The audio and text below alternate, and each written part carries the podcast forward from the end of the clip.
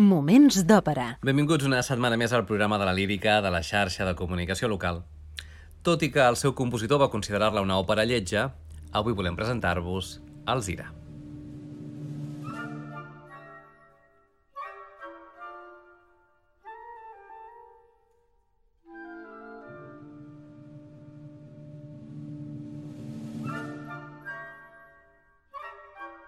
Moments d'òpera amb Albert Galzeran. Alzira és una òpera dividida en un pròleg i dos actes amb música de Giuseppe Verdi i llibret en italià de Salvatore Camarano, tot i que basat en l'obra Alzira o els americans de Voltaire, de l'any 1736. L'estrena de l'òpera va ser al Teatre San Carlo de Nàpols el 12 d'agost de 1845, mentre que Catalunya va poder veure's per primer cop el 3 de febrer de 1849 al Gran Teatre del Liceu. Pel que fa als personatges principals d'aquesta Alzira de Giuseppe Verdi, Álvaro és el pare de Guzmano, un paper per baix. Guzmano és el governador del Perú, paper per baríton. Obando, un duc espanyol que ha d'interpretar un tenor. Zamoro és el líder d'una tribu peruana, paper també per tenor. Ataliba és el líder de la tribu peruana, un paper per baix. Alzira és la filla de Taliba, una soprano. Zuma, la donzella d'Alzira, una mezzosoprano. I Otumbo, un guerrer americà interpretat per un tenor. Tot sembla indicar que Alzira va ser composta per, més per obligació que per inspiració, i és que Verdi s'havia compromès amb Vincenzo Flauto, l'empresari del Teatre San Carlo de Nàpols, a lliurar la partitura el 1844, però per problemes de salut va anar retardant aquest lliurament. Després de l'estrena romana d'Aidue Foscari, Alzira va ser el segon intent de Verdi de conquerir el sud d'Itàlia tot allunyant-se de la plaça milanesa de l'Escala de Milà, on ja era un compositor d'absolut èxit. Però la crítica va estar des del primer moment en contra de Verdi fins i tot abans de conèixer l'òpera. En efecte, el panorama operístic napolità estava dominat per la tríada formada per Saverio Mercadante, Giovanni Pacini i Batista, i qualsevol intent de desviar-se de l'estètica clàssica cap al romanticisme patriòtic de Verdi era vist com una mena, per entendre'ns, de sacrilegi. Tanmateix, i contra l'opinió de la crítica, a l'arribada de Verdi a Nàpols, el 26 de juny de 1845, una gentada va rebre a les portes del Teatre San Carlo, on havia de representar-se Idue Foscari. Les notícies que ens han arribat sobre la recepció d'Alzira en l'estrena són realment contradictòries i sembla, sembla clar que hi va haver diferència de parers entre la facció hostil i la facció d'incondicionals de Verdi. Només les cabalete de les àrees principals sembla que van despertar l'entusiasme del públic. A les quatre funcions addicionals sembla que la desaprovació del públic va anar confirmant-se fins a assolir el que podríem dir que va acabar sent, diguem-ho clar, un fracàs. De fet, el mateix Verdi ben aviat va donar-se que es tractava d'una obra fallida. Quan més tard li va ser suggerida una revisió, va declarar que el problema era massa gros com per poder ser resolt amb una revisió. Va dir, en realitat, és dolenta, tal i com afirmaria Verdi en una altra ocasió. En tot cas, i per saber si és dolenta o no, vostès mateixos jutgin, el que us proposem és conèixer l'argument i els moments musicals més rellevants, situant-nos d'entrada, òbviament, a l'inici del pròleg.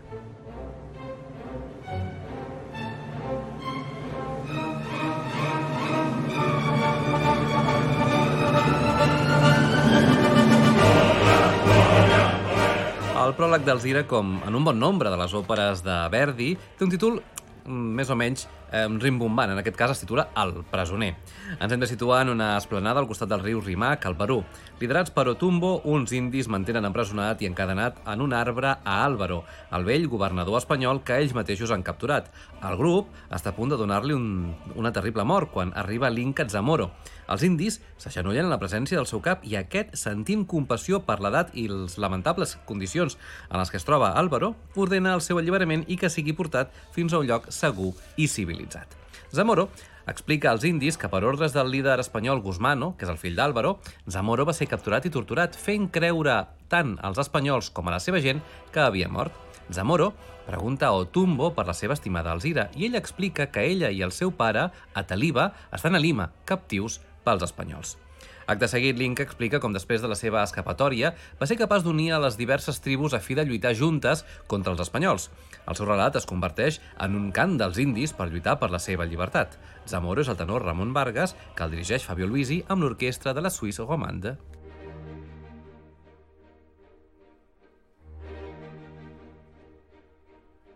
Un inca eccesso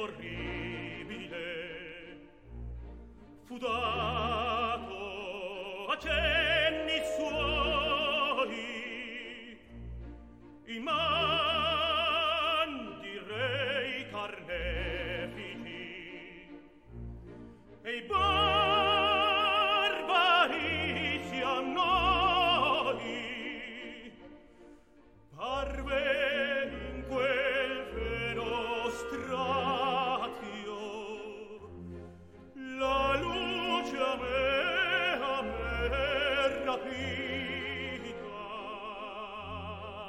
Sofia,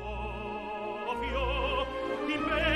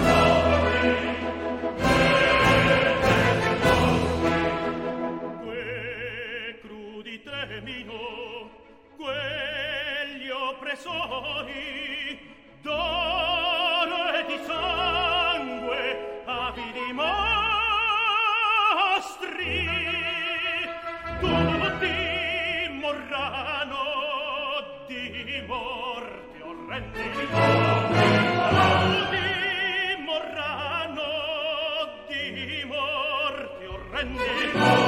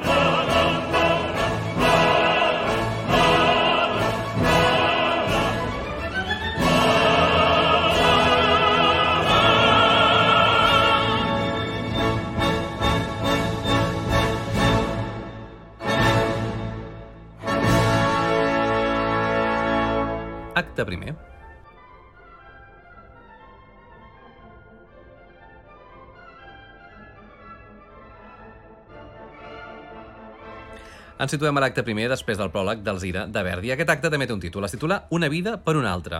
Ens situem a la plaça Major de Lima, l'ancià Álvaro anuncia que desplegarà el seu títol de governador del Perú en favor del seu fill, Guzmano. En assumir el nou càrrec, Guzmano anuncia com a primera acció la seva promesa de fer les paus amb els indis i demana a Taliba la mà de la seva filla Alzira com a garantia d'aquesta pau. El pare sent que Alzira encara no està preparada pel matrimoni, ja que ella recorda encara el seu anterior amor, que és Zamoro, que tots creuen mort. Ataliba assegura al nou governador que farà tot el que sigui possible perquè la seva filla l'accepti com a marit, però li demana temps. Guzmano és Paolo Gabanelli, Ataliba Wolfgang Barth i Álvaro Slodovan Stankovic.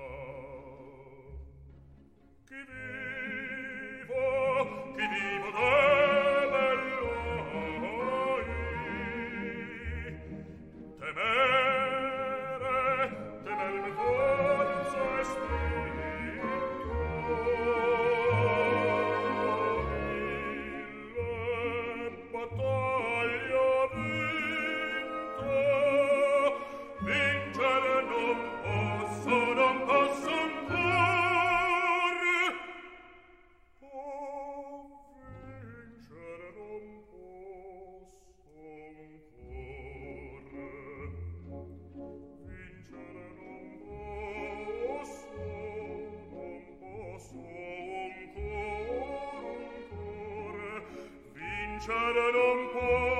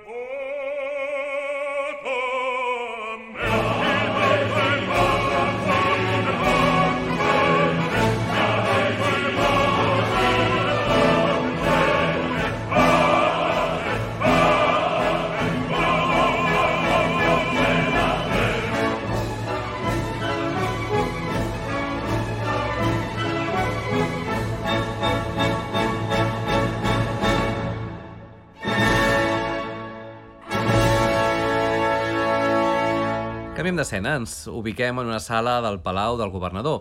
Un grup de noies índies es fixen en Alzira, que els explica un conte. Fugint de Guzmano, ella va ser transportada a una tempesta per l'esperit de Zamoro, tot i que ella, també el creu mort, assegura que li serà fidel fins que ella mori també. La soprano Maria Meshkeriakova interpreta a Alzira.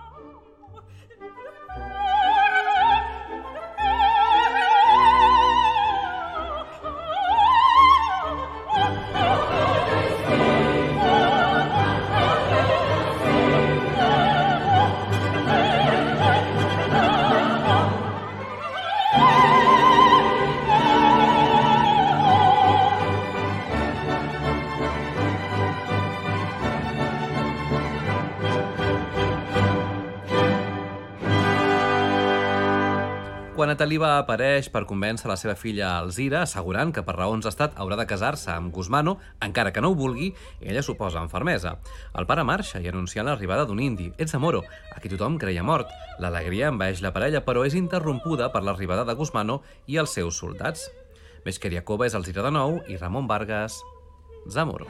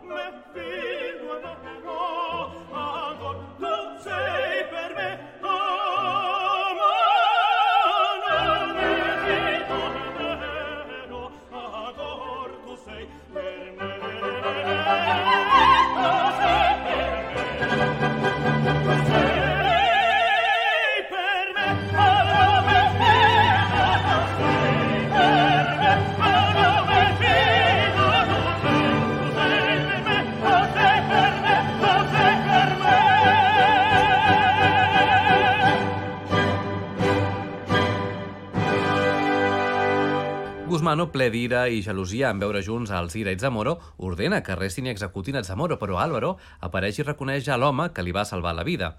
Álvaro suplica al seu fill que es compadeixi de Zamoro, però aquest es mostra inflexible.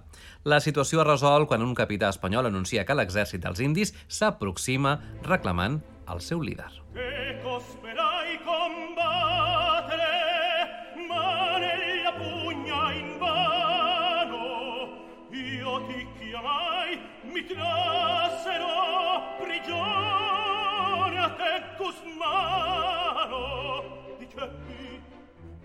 e tu favellasti allora di scure e di supplizio tu favelli ancora e sei guerrier e sei guerrier carnefice carnefice e non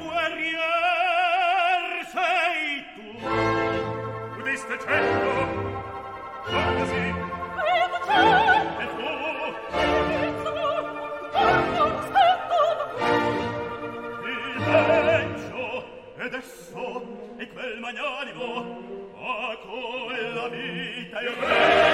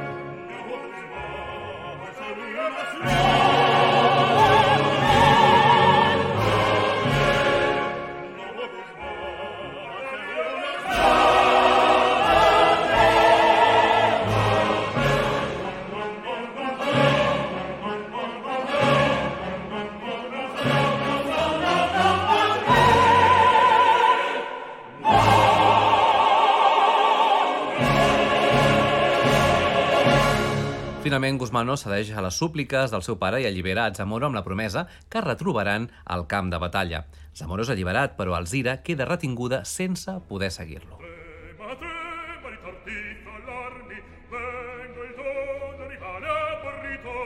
Il tuo popolo oscuro è fuggito, al mio brando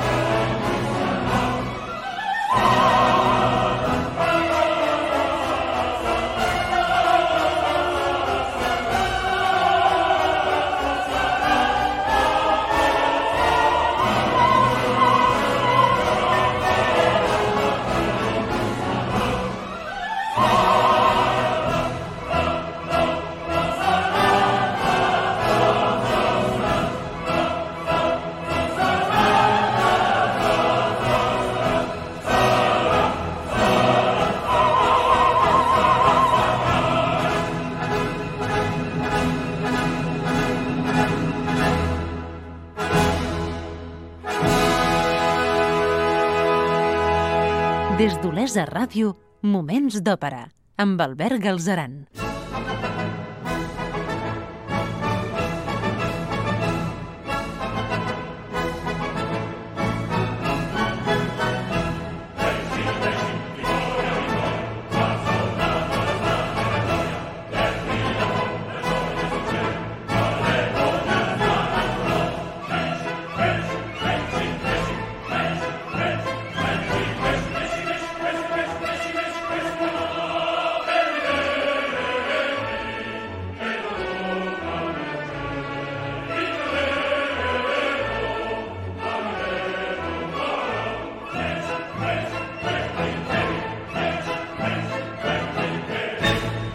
Arribem al segon i darrer acte de l'òpera Alzira de Giuseppe Verdi, un segon acte que també té títol. En aquest cas és La venjança d'un salvatge. A les seves fortificacions a Lima, els espanyols celebren la seva victòria. Els indis han estat derrotats i entre ells ha estat Zamoro. El Consell Militar espanyol l'ha condemnat a mort per, rebel i Guzmano està a punt de signar el decret de mort quan Alzira interromp suplicant pietat.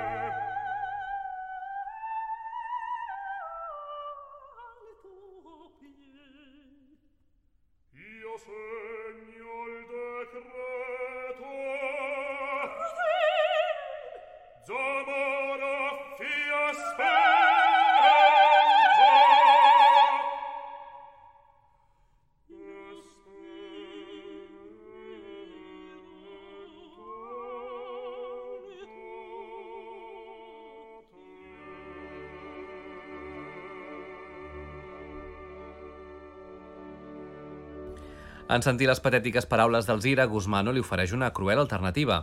Si Alzira es casa amb ell, Zamoro serà lliure. Si no accedeix a casar-se, morirà cremat en una foguera. Òbviament, amb la voluntat de salvar el seu estimat, accepta el matrimoni amb Guzmano. Els indis que han sobreviscut a les lluites contra els espanyols s'han refugiat en unes coves a les afores de Lima. Otumbo explica que ha aconseguit subornar els guàrdies i ha pogut fugir vestit de soldat espanyol. Zamoro, ja lliure, s'uneix als seus compatriotes i es mostra desmoralitzat tant per la seva separació d'Alzira com per la derrota dels indis. Quan Otumbo li diu que Alzira i Guzmano es casaran en breu, és clar, ell no coneix el sacrifici que Alzira ha fet, se sent traït per la seva estimada. Ple de fúria, jura aleshores venjar-se.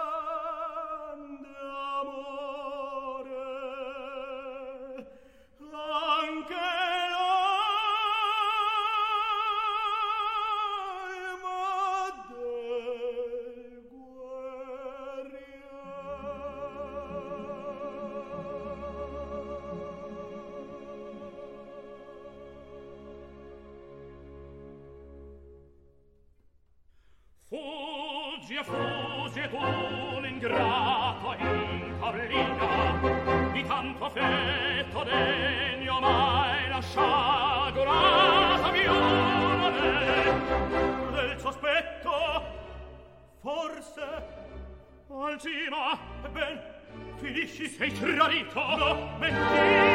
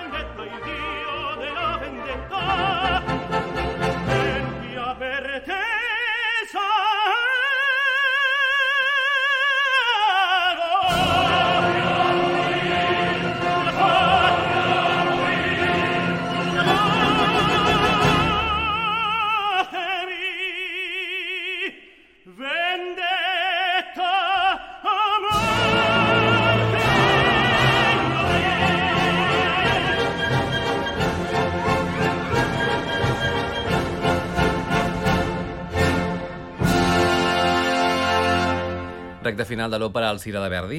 Ens situem de nou al Palau del Governador a Lima. Una festa serveix per celebrar les núpcies entre Guzmano i Alzira. Ell està ple de joia i satisfacció, però ella es manté muda i molt trista. Quan Guzmano vol agafar de la mà a la seva esposa, un home vestit de soldat espanyol apareix de sobte i l'apunyala al cor. És Zamoro, que ràpidament és detingut pels guàrdies del palau. Zamoro insulta altivament a Alzira acusant-la de traïdora i esperona als espanyols perquè el castiguin com es mereix. Però l'Agoni Guzmán, en un acte que sorprèn a tothom, perdona a Zamoro, li confessa que Alzira va trair-lo només per salvar la seva vida i beneeix la parella. Immersos en una gran emoció, Alzira i Zamoro agraeixen al Déu que els ha donat tanta generositat i després de demanar la benedicció del seu pare, Guzmano mor. I així és com acaba la poc difosa Alzira de Giuseppe Verdi. Nosaltres marxarem, però tornarem en 7 dies. Fins aleshores, us esperem a arroba Moments d'Òpera a Facebook i Twitter i us recordem que podeu recuperar tots els nostres programes ja mesos al web laxarxa.cat barra òpera. Gràcies per l'atenció i fins la propera. Moments d'òpera amb Albert Galzeran.